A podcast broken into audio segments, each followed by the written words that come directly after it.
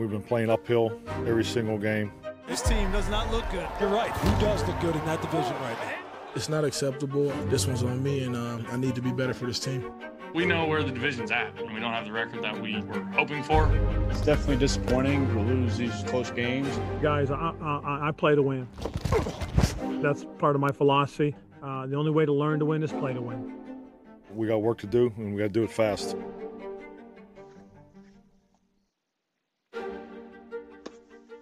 Qué gusto que nos acompañen. Estamos al aire de nueva cuenta en NFL Live este 18 de noviembre. Vamos a comenzar el día de hoy acompañados por John Sutcliffe, por Lalo Varela y por Pepe Mondragón, revisando lo que viene por delante para los equipos de la división este de la Conferencia Nacional. Alguno la tendrá que ganar, alguno, ya sea por eliminación, por descarte, pero uno de ellos tendrá que ir a la postemporada. ¿A quiénes van a enfrentar este fin de semana? Aquí lo revisamos. El equipo de Filadelfia que sigue siendo un hospital tras su semana de descanso Perdieron en su más reciente duelo de visitante ante los Gigantes de Nueva York, dejando su marca en tres ganados y cinco perdidos y además un empate.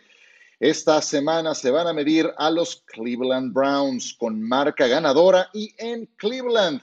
Por su parte, el Washington Football Team perdió su segundo duelo de manera consecutiva, 30-27 en su visita a Detroit. Su récord quedó en dos ganados, siete perdidos y ahora se van a medir a los Cincinnati Bengals en esta semana 11.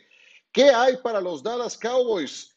Vienen también de descansar, perdieron de forma dramática ante los Pittsburgh Steelers. Su marca, dos ganados, siete perdidos. Se verán las caras ante los Vikings esta semana. Minnesota trae semana corta, viene de ser visitante en Chicago, jugó en Monday Night y ganó. Finalmente, tras dos victorias consecutivas ante rivales divisionales como Washington y los Eagles, los Giants tendrán su semana de descanso en esta semana 11, justo cuando estaban enrachándose en esta temporada y cuando mejor se empiezan a ver. Así está la división.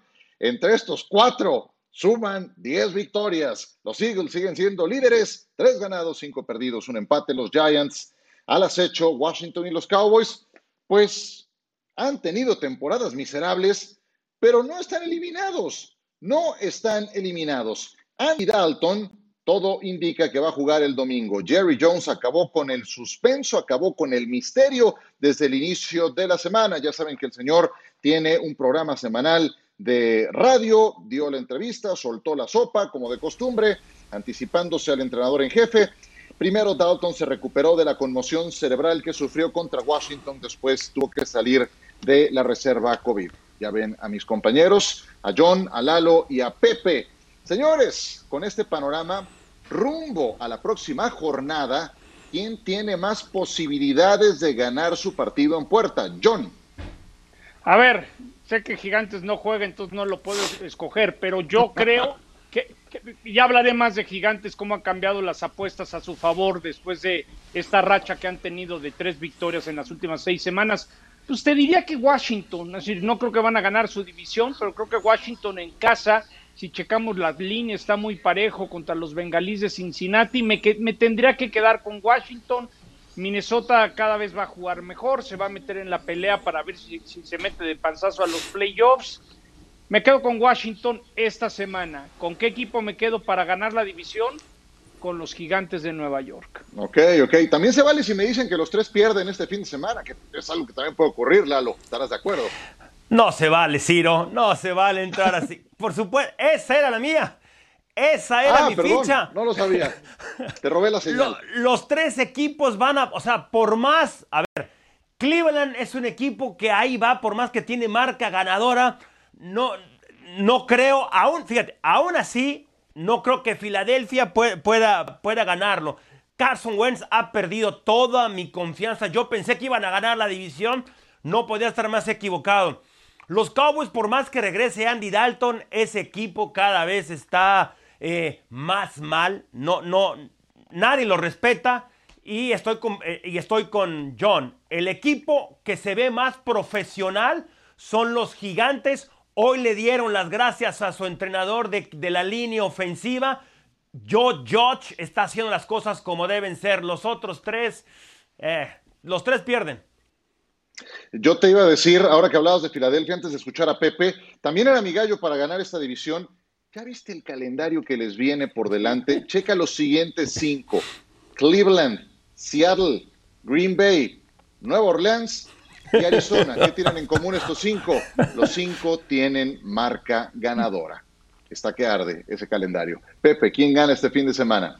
Este fin de semana está difícil, pero quiero agregar un comentario y coincido que los gigantes son el mejor equipo y dejaron ir al entrenador de la línea ofensiva porque le recetó un puñetazo en la cara a George George, se pelearon a puños y por eso salió del equipo. Una historia, la verdad, dice, muy lamentable. Sí, eh, exacto. Pienso que de estos tres equipos que van a jugar esta semana, el mejor es Filadelfia. Sí pienso que tienen eh, un poquito más en ofensiva y en defensiva que los otros. El problema es que no pueden detener a nadie por tierra y van a jugar contra Karim Hunt, contra Nick Chubb y los Cleveland Browns que también pueden presionar mucho con su línea defensiva. No veo cómo puedan ganar. Por eso creo que el que puede ganar es Washington porque sus fortalezas se alinean con las debilidades de Cincinnati. Es un equipo que puede presionar al coreback. Cincinnati no puede proteger al coreback. Pero todo va a depender de Ronald Darby y de uh, Kendall Fuller, los dos esquineros que tiene Washington, y si pueden manejar uno a uno a los receptores de Cincinnati que están jugando muy bien. T. Higgins en especial el novato y también Tyler Boyd y AJ Green. Si pueden hacer eso, van a poder ganar este partido. Pero la verdad está muy difícil. Coincido que ninguno gana.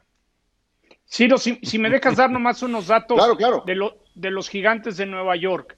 Pierden Échale. el 4 de octubre contra los Rams, 0 y 4. En las apuestas estaban 50 a 1 de ganar su división.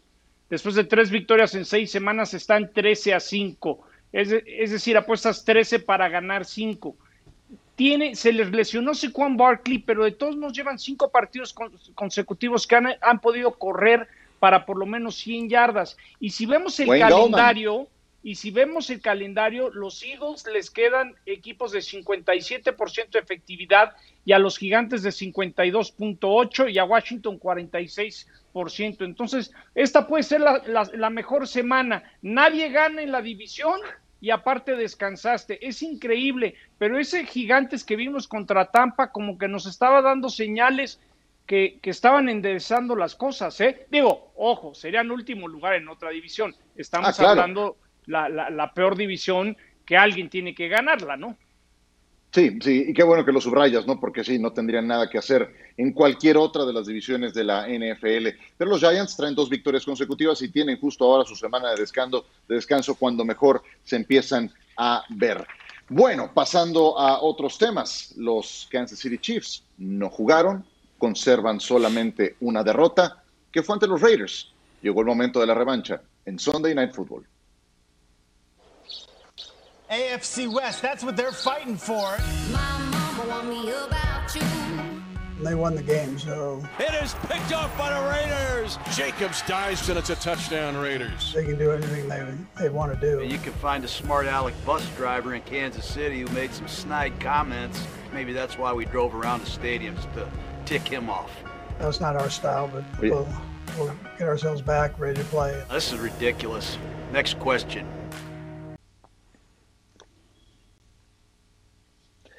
Pues en lo dicho, estos dos rivales divisionales a los que los eh, Chiefs le han tomado la medida a los Raiders considerablemente en los tiempos más recientes hasta esta campaña, que se enfrentaron en Arrowhead al inicio de esta temporada, iban 24 a 24 al medio tiempo, rayos, centellas, fuegos artificiales después de los dos primeros cuartos, que quedaron totalmente silenciados en el tercer periodo, ninguno anotó ni un solo gol de campo en el tercer periodo, y en el cuarto aparecieron los Raiders con dos touchdowns por tierra de Josh Jacobs, un gol de campo de Daniel Carlson de 43 yardas y se acabó la historia. No hubo reacción de Mahomes y los suyos, victoria para los Raiders en Arrowhead, sí, contra todo pronóstico. Y yo les pregunto, comienzo contigo Pepe, ¿qué fue lo que aprendió el equipo de Kansas City de aquel partido rumbo a lo que viene para este próximo domingo? El problema es que no sé si lo aprendieron, porque es la misma fórmula con la que les jugó Carolina. Es un equipo que no establece el juego terrestre. Confían demasiado en el brazo de Pat Mahomes. Y cuando juegas contra un equipo como los Raiders, que te conoce muy bien y que saben cómo puedes generar ese tipo de jugadas, nosotros pensamos que para frenar a Pat Mahomes tienes que presionarlo, que lo trae, tienes que traer más de tres hombres, pero la, en realidad los Raiders solamente trajeron a tres y ven un cuarto hombre ahí flotando en caso de que Patrick Mahomes intente utilizar sus, eh, piernas, pero lo contuvieron, no lo trataron de presionar y no dejaron, eh, no se dejaron perder en la secundaria para meter más hombres en el frente defensivo. Otra jugada, le permiten que extienda la jugada hacia afuera, pero que no gane yardas con las piernas y ve qué tan profundos están los profundos. Esta es la clave, la clave. Cuando tú presionas con tres, hay más jugadores en la secundaria y tienes profundos a 20 yardas que sabemos que la clave para Patrick Mahomes son esos pases explosivos profundos y cuando tienes ese tipo de secundaria no lo puedes hacer, pero en situaciones de segunda y 20 y tercera y 7, si tú puedes establecer el juego terrestre, que solamente corrieron con corredores 11 veces en ese partido, puedes evitar esas situaciones. ¿Tú cómo lo ves, Lalo? ¿Qué lección quedó de aquel partido? ¿Cómo ves el próximo Chiefs contra Raiders? Entiendo lo que dice Pepe y estoy casi eh, eh, completamente de acuerdo con él, no totalmente como diría John. Yo creo que el equipo de lo- los jefes de los jefes de Can- eh, eh, ¡Totalmente! él me entendió, él me entendió. Los jefes de Kansas City no es un equipo elegante nada más, no es un equipo de finesse de donde solamente lanzan. Es un equipo que sabe cuándo correr. El problema es que Carolina, que los Raiders y que a veces los Patriots en años anteriores, ¿qué es lo que hacen? Tratan de mantener el tiempo de posesión de su lado, entonces están obligando a los Chiefs a lanzar más. La lección es, sí, tal vez tratar de correr un poco más antes, pero ya va a tener más tiempo ahora en este, eh, eh, en este equipo eh, Le'Veon Bell. Yo creo que es un equipo que puede hacer las cosas mucho mejor, pero que pueden ganar con defensiva, por aire, por tierra, con Patrick, sin Patrick. Es un equipo que no, no tiene que preocuparse tanto de lo que hace el rival. Hay que respetarlos, mas no temer a los rivales. Los Chiefs aprendieron su lección y van a ganar el domingo en la noche. Ves esto exacta, exactamente de la misma forma que yo lo veo. Coincido contigo, no puedes correr el balón una vez que ya vas perdiendo o que eh, el otro equipo está controlando el reloj. Lo tienes que establecer antes, como tú bien lo dijiste. Y lo que mencionas de Le'Veon Bell es la clave. Es un corredor que desde la formación escopeta puede ser muy efectivo en acarreos y que también puede salir en trayectorias que lo puedes mover incluso de corredor a receptor en la misma formación y quedarte en una formación de cinco receptores. Esa es la clave. Si pueden explotar lo que puede hacer Le'Veon Bell con lo que puede hacer esta ofensiva, no van a tener problemas. Seguro. Oye, Yo pero han diría visto a Le'Veon Bell. Híjole, está costando un trabajo. Sí, Yo lo sí, veo sí. lento, lento, lento. Le ha costado Déjalo que mucho despierte, trabajo. déjalo que despierte. A ver, Bueno, a les ver si es el enfoque. domingo. Venga, John. ¿Qué, qué aprendieron los jefes de esa derrota? Que tienen que proteger mejor a Pat Mahomes. Los Raiders le llegaron.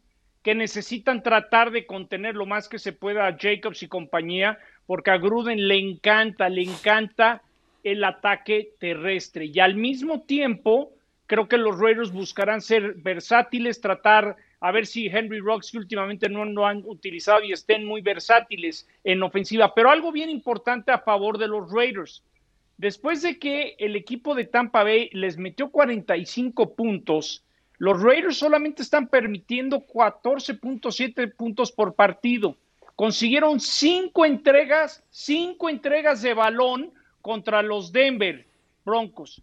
Cuando forzan una entrega, los Raiders tienen marca de 5 y 1. Cuando no forzan, 1 y 2 y permiten 35 puntos. Entonces, veremos. El problema es, otra vez los Raiders andan involucrados con posibles contagios, posibles Eso- positivos de COVID.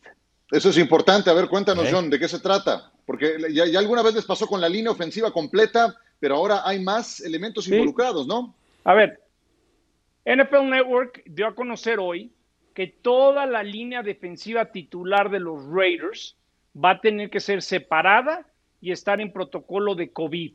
Hoy Coach Gruden no quiso profundizar, dijo, ay, uno tiene que lidiar y hacer y trabajar con lo que uno tiene. ¿Cuál es la última información que tengo? Mientras no ven negativo en estas pruebas diarias, está programado el partido, que juegue la línea defensiva y no afecta que cambie el Sunday night, porque hay que recordar que un Tampa Raiders, por los Raiders y sus contagios, se movió para proteger y fue cuando metieron el Seattle Arizona. Ajá. Andan con rollos los Raiders de COVID, es un hecho que por algo la liga está encima de ellos. Vaya. Mantener el seguimiento a esa información. Y ahora de, que hablaban de Le'Veon Bell, al tiempo que los invitamos a que nos acompañen en Sunday Night Football, yo, yo ya me cansé con Le'Veon Bell. Yo, de hecho, por eso lo voté de mi equipo fantasy. Al tiempo que vemos la invitación, tuvo 16 yardas eh, como acarreo más largo, 39 en total contra Denver, 7 contra los Jets, 8 nada más contra los Panthers por la vía terrestre. Ojalá despierten este partido. Bien que les hace falta a los Kansas City Chiefs para este partido. Y una noticia que ya ayer anticipaba Pepe Mondragón en este programa y que ahora ampliamos es algo histórico, ciertamente. La NFL ha anunciado que el primer crew, el equipo, el primer equipo arbitral afroamericano estará dirigiendo un partido de la temporada regular de la NFL. Esto ocurrirá el próximo Monday Night Football, el duelo entre Los Ángeles Rams y los Tampa Bay Buccaneers. El oficial Jerome Booger será el encargado de comandar la tripulación que estará compuesta en gran parte por sus compañeros habituales. La principal diferencia está en el juez de línea Carl Johnson y en el auxiliar Greg Steed. Cada uno ha oficializado dos Super Bowls en sus carreras, así es de que es una gran noticia sin duda alguna. Por primera vez en la historia, próximo lunes, puros oficiales afroamericanos en un partido de la NFL. Apenas estamos comenzando esta emisión de miércoles 18 de noviembre de NFL Live. Vámonos a mensajes. Regresamos para ampliar un poco el comentario de lo que viene en ese Rams contra Buccaneers. Tom Brady enfrentándose a Aaron Donald.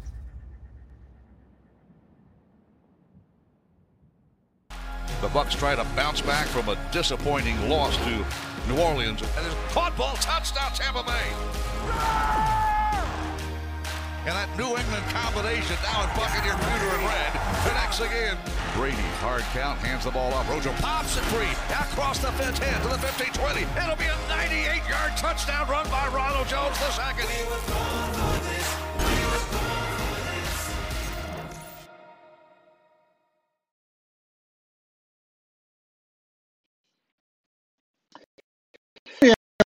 Pues para Monday Night Football, Rams contra los Buccaneers. ¿Cómo se ha comportado Tom Brady cuando le mandan blitz? Es decir, cuando le presionan no nada más con los frontales defensivos, cuando hay algún safety eh, corner o algún linebacker adicional a tratar de capturarlo, apenas el 54% de completos, 6 yardas por intento, cinco touchdowns, tres intercepciones y lo han capturado en tres ocasiones. A la izquierda en su pantalla aparece el balance numérico de los Rams cuando presionan en esas condiciones. Yo les preguntaría, Lalo, vas a estar en esta transmisión, ¿qué Tom Brady veremos en este partido contra una defensa tan agresiva como la de los Rams, con Patrick Ramsey, con Aaron Donald? ¿Tú qué esperas de Brady en este juego? Yo espero que sea tenga un buen partido tradicionalmente cuando se ha enfrentado, claro, esto fue con, con, los Patriotas, ¿verdad? Aaron Donald, cero presiones, cero capturas con Tom Brady. Obviamente esta línea tiene algunos problemas. Aquí, aquí, la situación es esta, ¿sí? ¿Quién es el mariscal de campo más, más consistente que hemos visto en, nuestra, en nuestros tiempos? Brady, ¿verdad?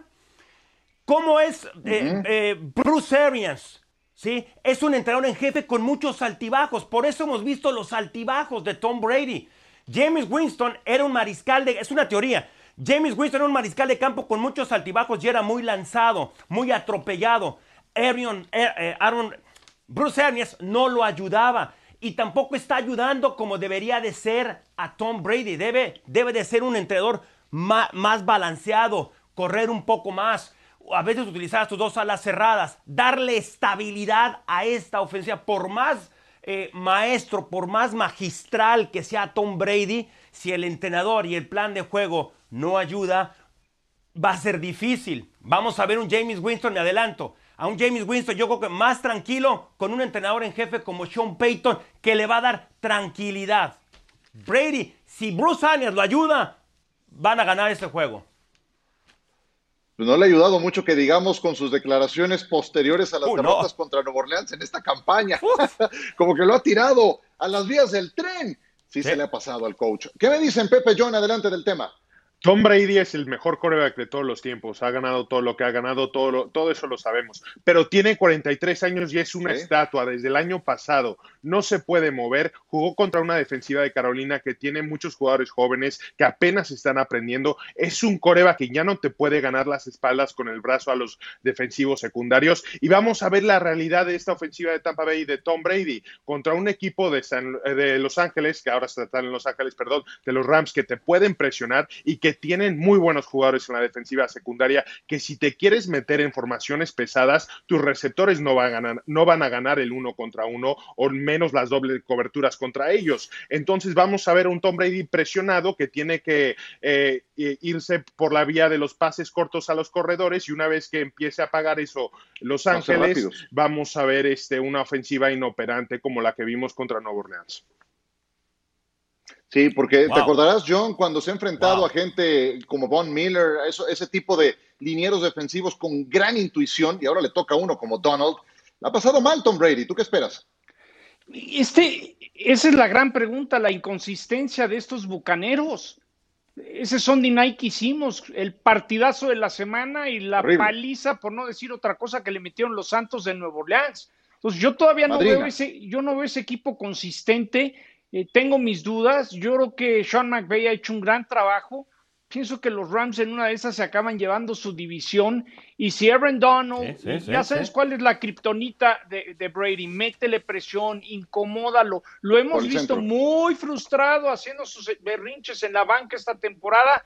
Yo creo que va- yo, creo- yo, yo tengo mis dudas. Yo no estoy tan seguro que porque se lesionó Drew Brees, ahora el mejor equipo de la Nacional Estampa. Lo tienen que demostrar y yo quiero ver a los Rams. A mí me late que van a incomodar bastante a Number 12.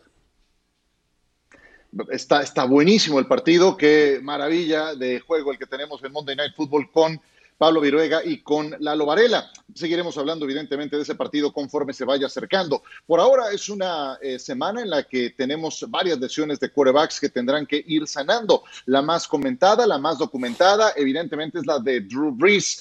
La victoria de los Saints en San Francisco le salió realmente cara. Brees, después de una captura, abandonó el terreno de juego con múltiples costillas rotas, cinco para ser exactos, y con daño en un pulmón. El veterano de 41 años de edad está fuera al menos dos o tres semanas. Su regreso es incierto. En los últimos instantes, último minuto del Monday Night, Nick Foles abandonó el terreno de juego con una lesión en la cadera. El coach Nagy comentó que la lesión no es tan grave como se pensó originalmente, pero su regreso al campo será evaluado día con día.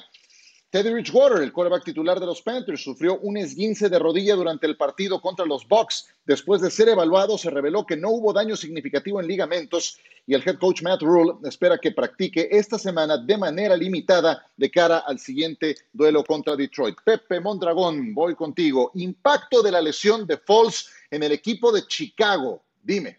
Antes que nada, le deseo una muy pronta recuperación a Nick Foles. Fue la- lamentable Pero- lo que pasó, pero, pero- abre la puerta para que pueda sabía que el regresar pero venía. Vamos a entrar en contexto. ¿Qué son dos cosas que no puede hacer este equipo? No pueden correr el balón y no pueden proteger al coreback. En cualquier nivel de fútbol americano, cuando tienes una línea ofensiva que no puede proteger, tienes que tener un coreback que se pueda mover. De ahí nace la ofensiva de la optativa en el colegial y en la preparatoria, de líneas ofensivas que no pueden proteger, porque es difícil encontrar ese talento a esos niveles. Ahora, ¿qué son tres cosas que puede hacer Mitch Trubisky y no puede hacer Nick Foles?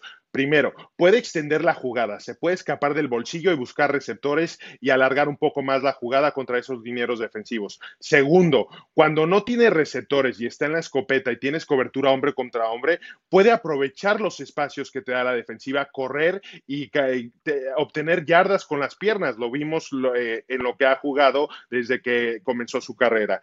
Tercero, ¿qué es la otra cosa que te puede ayudar este Mitch Trubisky?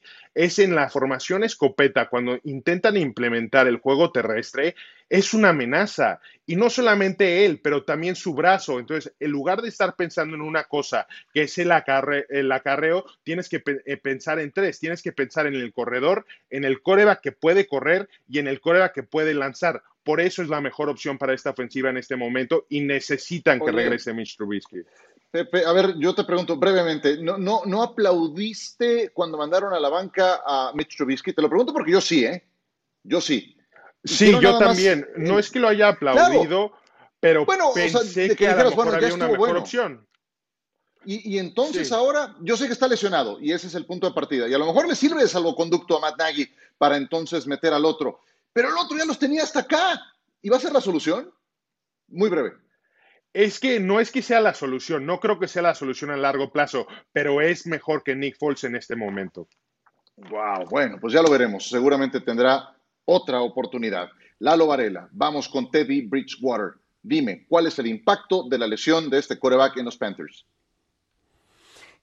El impacto más fuerte es que no va a jugar eh, eh, el mejor elemento de, de toda es- de- de toda esa franquicia. No va a estar Christian McCaffrey. Ese es el principal problema. Ahora, Teddy Bridgewater, por supuesto que es mejor que PJ Walker. Que en caso de no jugar Bridgewater, va a estar jugando Walker. ¿Qué te puedo decir de Walker? No lo conozco.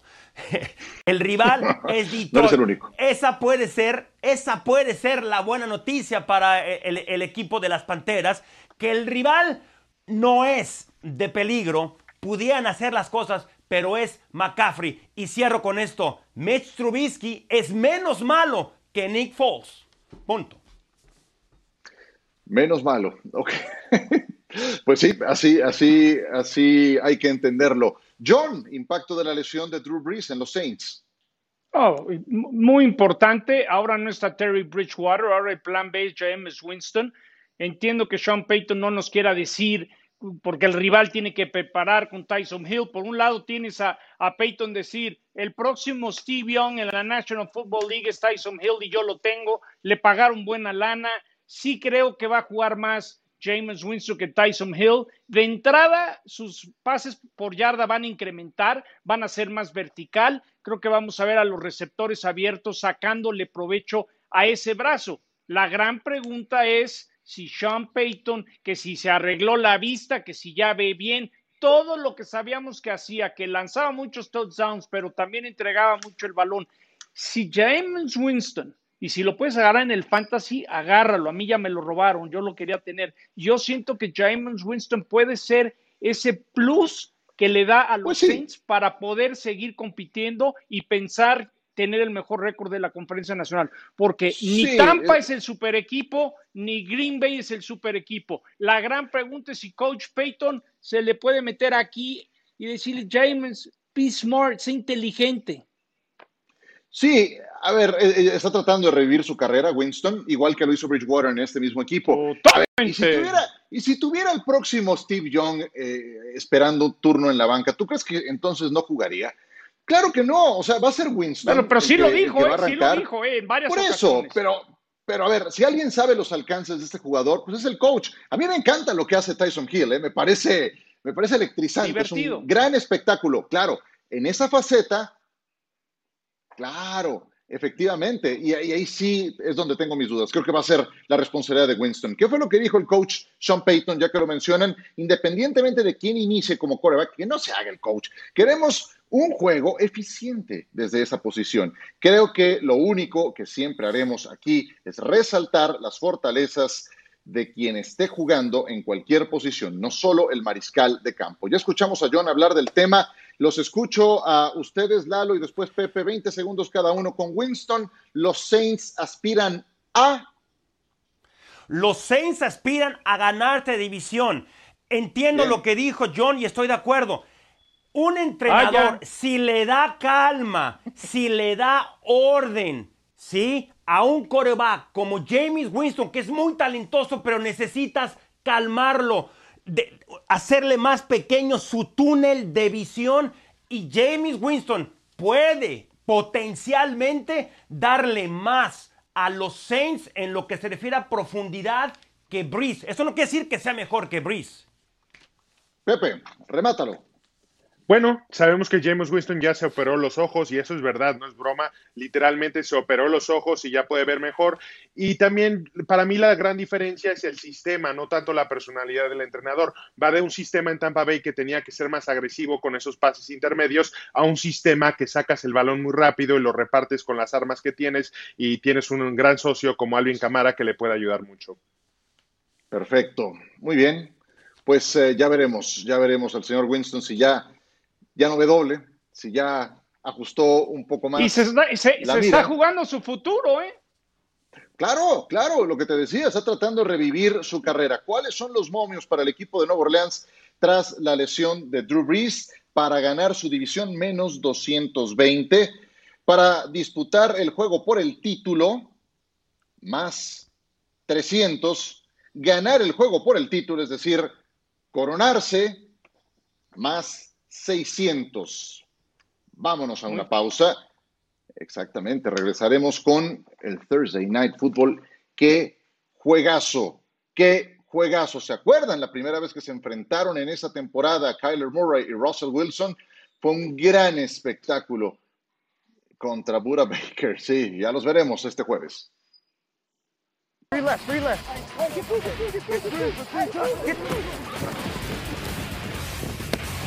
Picked off by Baker. The chase is on. Metcalf might catch a Baker trying to outrun him. Unbelievable turn of events. Yes, yes. How'd he catch my ass? What the? He ran you down. Hey, what's that right there? On to go. the scoreboard. Who? The big screen. You can see him up there. Play what? Y'all didn't tell me he was around me. I was behind you. Y'all didn't tell me he was behind me. Qué juegazo fue aquel. La verdad es que no le faltó nada. Tuvo remontada, tuvo drama, tuvo jugadas espectaculares, errores de los grandes jugadores y hasta prórroga, imagínense nada más. Kyler Murray lo que hizo en ese partido, lanzó tres pases de anotación, 360 yardas, además demostró que puede responder en momentos eso de alta presión. Fue una gran presentación para el que fuera primera selección global de su generación y novato ofensivo del año. Russell Wilson. Russell Wilson cometió errores, tres intercepciones, raro en él. En las tres derrotas que ha sufrido el equipo de Seattle en los últimos cuatro juegos, Russell Wilson ha lanzado siete intercepciones. Es un número muy pesado. Tres de ellas vinieron en este partido contra Arizona. El que se lució en este partido fue Tyler Lockett con recepciones acrobáticas, 200 yardas en 15 recepciones, tres touchdowns y perdieron. ¿Qué demonios? decía al final del partido Lockett y de Andrew Hopkins. No fue tan brillante como Lockett en aquel partido, pero sabemos lo que puede hacer de Andrew Hopkins. Caramba, qué juegazo, John. Recordarás muy bien, transmitimos aquel juego. ¿Veremos algo diferente este jueves por la noche cuando se vuelvan a enfrentar? Espero que no. Espero que sea igual de espectacular y Ah, sea bueno. un tiroteo total, que estén anotando y cada equipo anote más de 30 puntos y nos podamos divertir. Yo creo que llegó el momento de cerrar filas, de que Seattle mande un mensaje y diga, espérame tantito, estamos 6 y 3 todos empatados, esta victoria la necesito, puede ser la diferencia en el desempate. ¿Y, y qué veo diferente? Que, que Seattle va a ganar y, y- y- y me da la impresión que van a mejorar ¿Seattle? defensivamente. Yo sí creo que son de esos partidos que, que, que- que la experiencia va a ser un factor muy importante. A mí me encanta Seattle menos tres. Yo creo que Seattle va a mandar un mensaje muy, muy potente de quién domina esa rivalidad. Échale, Laro. No entiendo, no entendí lo que dijo John. Seattle tiene históricamente, históricamente, la peor defensiva de la, de la NFL. Cada vez está más mal, pese a que esté Jamal Adams, pese a que vaya, pese a que Carlos Dunlap esté ahí. Esta defensiva no para a nadie. Y ahora se enfrentan a un coreback que cómo lo contienes, que tiene brazo, que tiene movilidad, que tiene a DeAndre Hopkins, que tiene a Fitzgerald, que pueden correr con el balón, que tiene una defensiva también de muy buen nivel. Las siete Provocando intercepciones entregas, que ha lanzado en los últimos cuatro partidos, Russell Wilson, el más valioso hasta hace un par de semanas, no son culpa de él. Si no tiene una defensiva que pueda parar al rival, ¿qué es lo que tiene que hacer él? Como loco tratar de, de- de- de fabricar puntos. La culpa no es de Wilson, es de Pete Carroll de que no le ha dicho a Ken Norton Jr. Discúlpame, pero te tienes Sí, que gracias. ir. Te tienes Te que estoy- ir, Ken Norton. Yo estoy de acuerdo. Yo estoy de Bueno, acuerdo, ¿eh? porque tenemos, yo soy tenemos la idea de que Ken Norton, te- tenemos la idea, John, de que Ken Norton sí fue un jugadorazo, pero Sí. como coordinador defensivo deja mucho que desear. Sí, sí, Pero- ya. Pero también que- recordemos. No, adelante, John. No, no, nomás si recuerden el partido que hicimos contra los Patriotas de Seattle. Yo creo que llegó el momento de cerrar filas, de provocar entregas de balón y, y- y ¿Con mejorar quién? esa ¿Con defensa. qué? ¿Cómo? Con, con lo que Regresando al tema de Ken con Norton, experiencia, con este es un equipo que tomó la decisión de invertir en la ofensiva y dejar de invertir en la Exacto. defensiva. Incluso dejó ir a muchas estrellas defensivamente porque querían un equipo que manejara a Russell Wilson. Y coincido con todo lo que dijeron ambos, pero también es el mismo caso de Arizona. Es una defensiva que no puede parar a nadie, que no tiene a su mejor jugador en Chandler Jones, que es el que puede presionar al coreback. Entonces no esperen que Patrick Peterson vaya a desaparecer ni a DK Metcalf ni a Tyler Lockett, porque la cobertura es un complemento de la que- presión que tú puedes ejercer. Y este equipo de Arizona simplemente no tiene las respuestas para hacerlo. Va a ser un partido de muchos puntos, pero la diferencia es que ahora Russell Wilson va a poder tener un poco más de balance que las últimas dos semanas, porque Ojalá. regresa o Carlos Hyde o Chris Carson, y que sí, Jamal Adams regresa, y eso tiene que afectarle en algún sentido u otro Ciro. a Kyler Murray. En, Sí, en- adelante, en Seattle, muy breve. en Seattle se dice, let Ross, Ross cook. Dejen cocinar a Ross. ¿Saben qué está pasando? Ya lo cocinaron. No está cocinando. lo están cocinando a Sí. él. Es demasiado. Lo cocinaron a él. Sí, Sí. sí, sí, sí, sí. Esa, esa, Ya eso viene es el algo lo que está Thanksgiving. pasando. En esas tres derrotas que sufrió Seattle de los últimos cuatro partidos, admitieron 37, 44 y 23 puntos. Muchas veces Russell Wilson trata de hacer más allá de lo que puede por la cantidad de puntos que su defensa ha permitido. Juegazo, juegazo, así esperemos que sea muy divertido entre estos dos contendientes a ganar su división. Vámonos a pausa, regresamos para retomar un poco más de Drew Brees. Eh, entendimos ya el tema de esta temporada, pero ¿qué más adelante para él? Estamos hablando de un tipo de 41 años que ha considerado el retiro. ¿Llegará el momento en breve? Platicamos.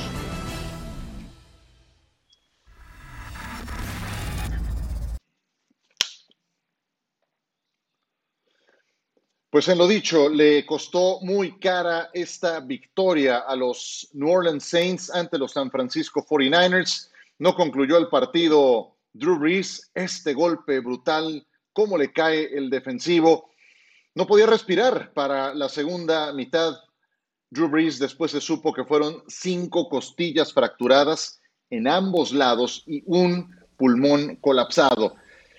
Estas son las lesiones que acumula a lo largo de su carrera Drew Brees. La más seria había sido la lesión en el hombro. Eso puso en entredicho su carrera. Todavía estaba en el equipo de los eh, San Diego Chargers. Regresó, hizo una muy exitosa trayectoria con New Orleans. La historia la conocemos todos y ahora sufre esto.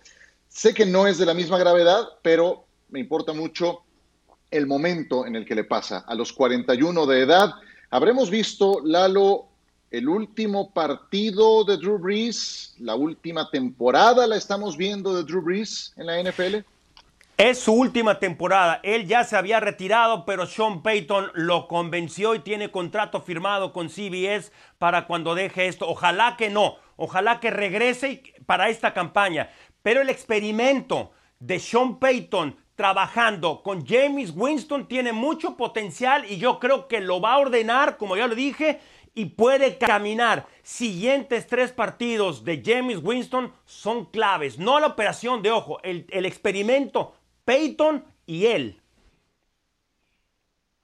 John, tú, tú eres mucho de intuición, eh, tienes un gran olfato en ese sentido, debo reconocerlo. Y en el Pro Bowl me acuerdo que intuías muchas cosas en torno al futuro inmediato de Drew Brees. Eh, ahora Sí. pongamos todo esto junto, lo que olfateaste en Orlando, esto que acaba de ocurrir, dime tu sensación. La foto que sacó Drew Brees con sus hijos, que está soplando para checar el nivel de respiración, me quiero imaginar con, lo- con el gran papá y, esposo que es Drew Brees, que le estén diciendo, papá, ya te vas a ir a la televisión, no queremos que te vaya a pasar algo en el pulmón. Eh, y hicieron la nueva verificación, es decir, ¿qué tiene que probar Drew Brees? Le tronaron cinco costillas y lo del pulmón, hasta que un médico no le diga, eh, estás listo para jugar. Quizás dé un último empujón esta temporada, pero sí creo que esta ya es la última. Lo firmó NBC, le va a pagar como 10 millones de dólares al año. Es decir, ya, ya no tiene por qué arriesgar el físico. Y a, y a mí, me, yo siempre, a ver, en un Monday Night también me dijeron, Drew Brees se va a retirar y lo que dice Lalo es cierto. Le pidió a gritos Sean Payton y regresó un año más por, órale, vamos a darle el último, somos un equipo, The llegamos aquí en Katrina, órale, Sí. vamos a dar la última bailada a ver cómo nos va.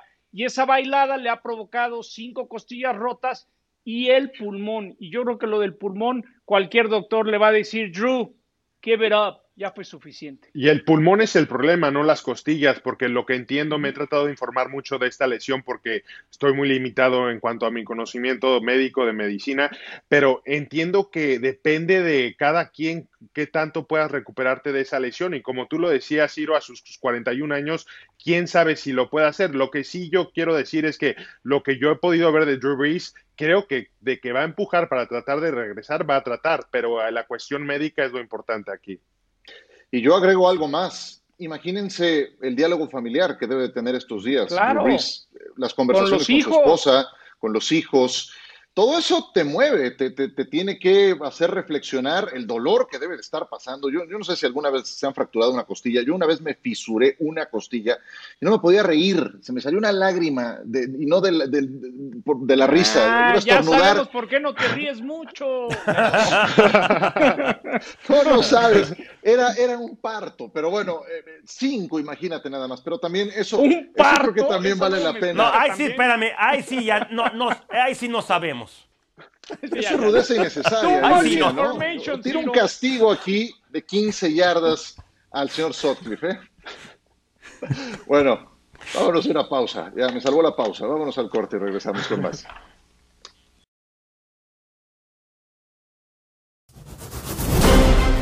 El fútbol americano cada yarda cuenta. El más mínimo detalle puede definir el resultado de un partido. Una jugada puede ser la diferencia entre ganar un campeonato o despedirse de una temporada. Y es el entrenador en jefe quien sostiene el destino de cada equipo. De sus decisiones depende que los jugadores ejecuten el plan de juego para llevar al equipo a la victoria. Los entrenadores de fútbol americano viven batallas constantes, no solo durante un partido, sino en los entrenamientos, con la planeación del equipo, el diseño y la ejecución de las jugadas y el manejo del vestidor. Su vida dentro y fuera del emparrillado significa un sinfín de duros retos que llegan día tras día, pero muy pocos han enfrentado una batalla tan dura como Ron Rivera. El coach Rivera comenzó a dirigir en la NFL en el 2011 con los Carolina Panthers, cuando el equipo era el peor de la liga. Pero poco a poco, bajo el mando de Ron Rivera, los Panthers comenzaron a ser protagonistas en la NFL y disputaron el Super Bowl 50, en el que fueron vencidos por los Broncos de Denver.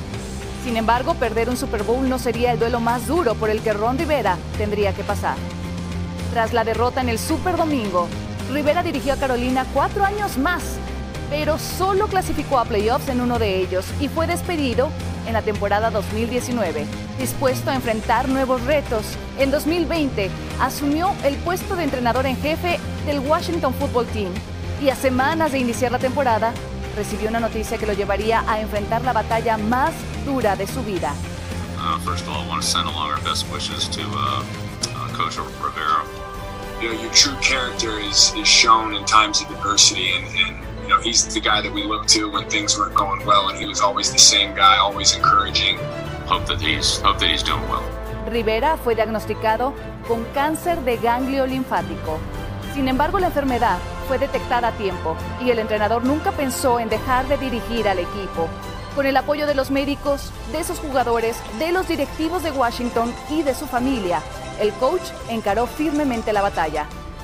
Hoy, dos meses después de pasar por el reto más grande de su vida, Rivera ganó la lucha contra el cáncer, como un guerrero optimista que sabe que para ganar cualquier batalla, lo más importante es nunca rendirse.